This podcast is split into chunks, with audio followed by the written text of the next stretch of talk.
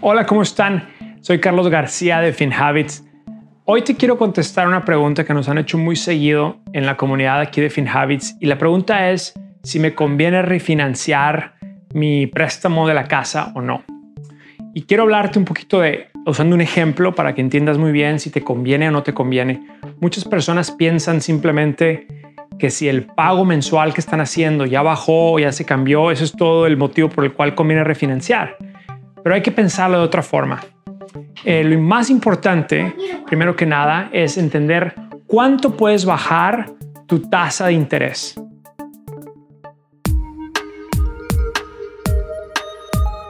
FinHabits presenta Hábitos financieros.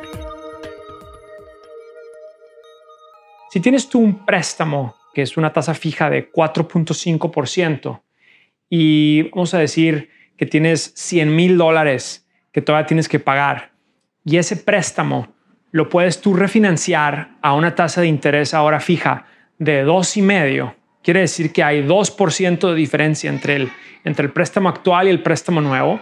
Quiere decir que por esos 100 mil dólares, tú te estás ahorrando 2 mil dólares cada año. Eso es el ahorro que te, está, que te está dando el refinanciamiento. Ahora, cuando uno refinancia, tiene una cuota, hay que pagar una cuota y hay que entender cuál es esa cuota, o sea, los closing costs del refinanciamiento. Vamos a asumir que en este ejemplo eh, la cuota que hay que pagar para refinanciar es de dos mil dólares. Entonces, tú estás ahorrándote dos mil dólares al refinanciar de una, de una tasa de 4.5% a una tasa del 2.5%, pero te cuesta dos mil dólares eh, hacer la transacción. Quiere decir que te tardas un año en que salgas tablas. Ahora puedes monitorear tu cuenta bancaria vinculada a FinHabits con Money Insights, una herramienta que te envía alertas a tu móvil para que cuides mejor tu dinero. Descarga nuestra app en tu teléfono móvil para que comiences a administrar tus alertas.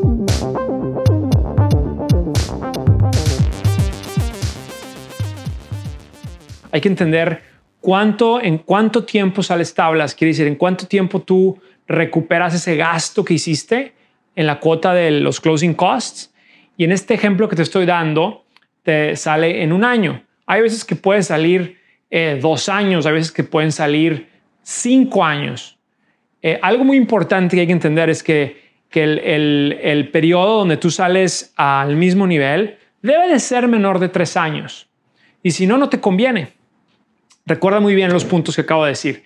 Para que tú, para que tú puedas refinanciar y que te convenga, hay que entender cuál es la cuota que te cobra el broker para refinanciar y hay que entender cuál es el ahorro anual que te está dando el refinanciar de una tasa más alta de interés fija a una tasa más baja de interés fija.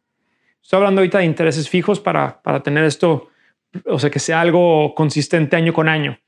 Entonces, si tú puedes recuperar esos gastos en un año o menos, hazlo, te conviene.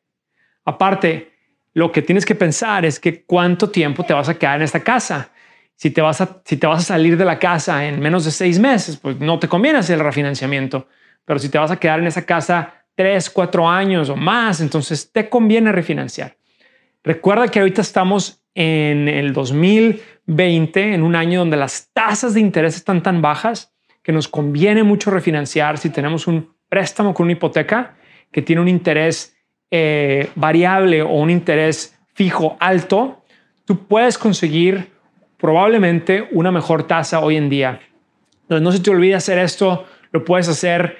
Eh, trata de conseguir varios brokers, varias personas que te puedan dar diferente cotización y entiende muy bien el, el ahorro y el costo de la transacción. Muchas gracias, que esté muy bien.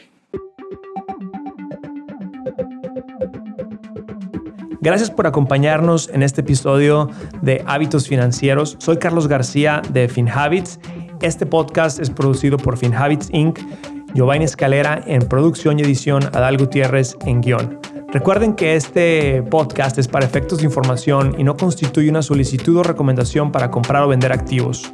Los servicios de asesoría financiera de FinHabits solamente se proporcionan a los clientes a través de la app o el servicio online. El rendimiento de las inversiones no está garantizado y los resultados pasados no son garantía de resultados futuros.